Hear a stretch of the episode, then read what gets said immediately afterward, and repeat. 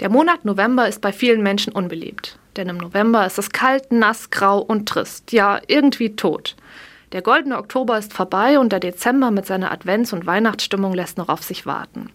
Der November scheint keinen guten Ruf zu haben. Und doch glaube ich, dass der November ein besonderer Monat ist. Ein besonders positiver. Denn in diesem Monat lenkt mich nichts Äußeres ab. Der November lädt mich ein, innezuhalten und zu mir zu kommen.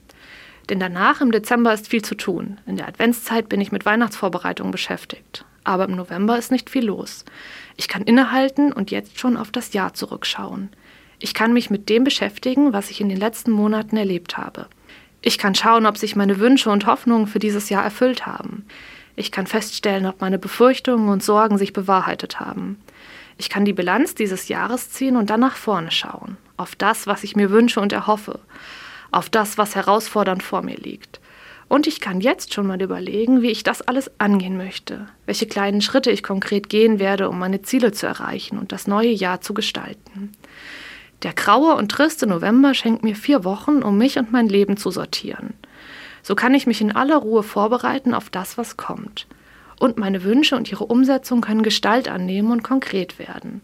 Das Sortieren meiner Vergangenheit und meiner Zukunft kann mir Ruhe und Gelassenheit schenken. Ich kann besonnen in die Adventszeit starten und weiß schon lange vor der Silvesternacht, mit welchen Vorsätzen ich ins neue Jahr gehen möchte. Worauf blicken Sie in diesem Jahr zurück und worauf schauen Sie im kommenden Jahr?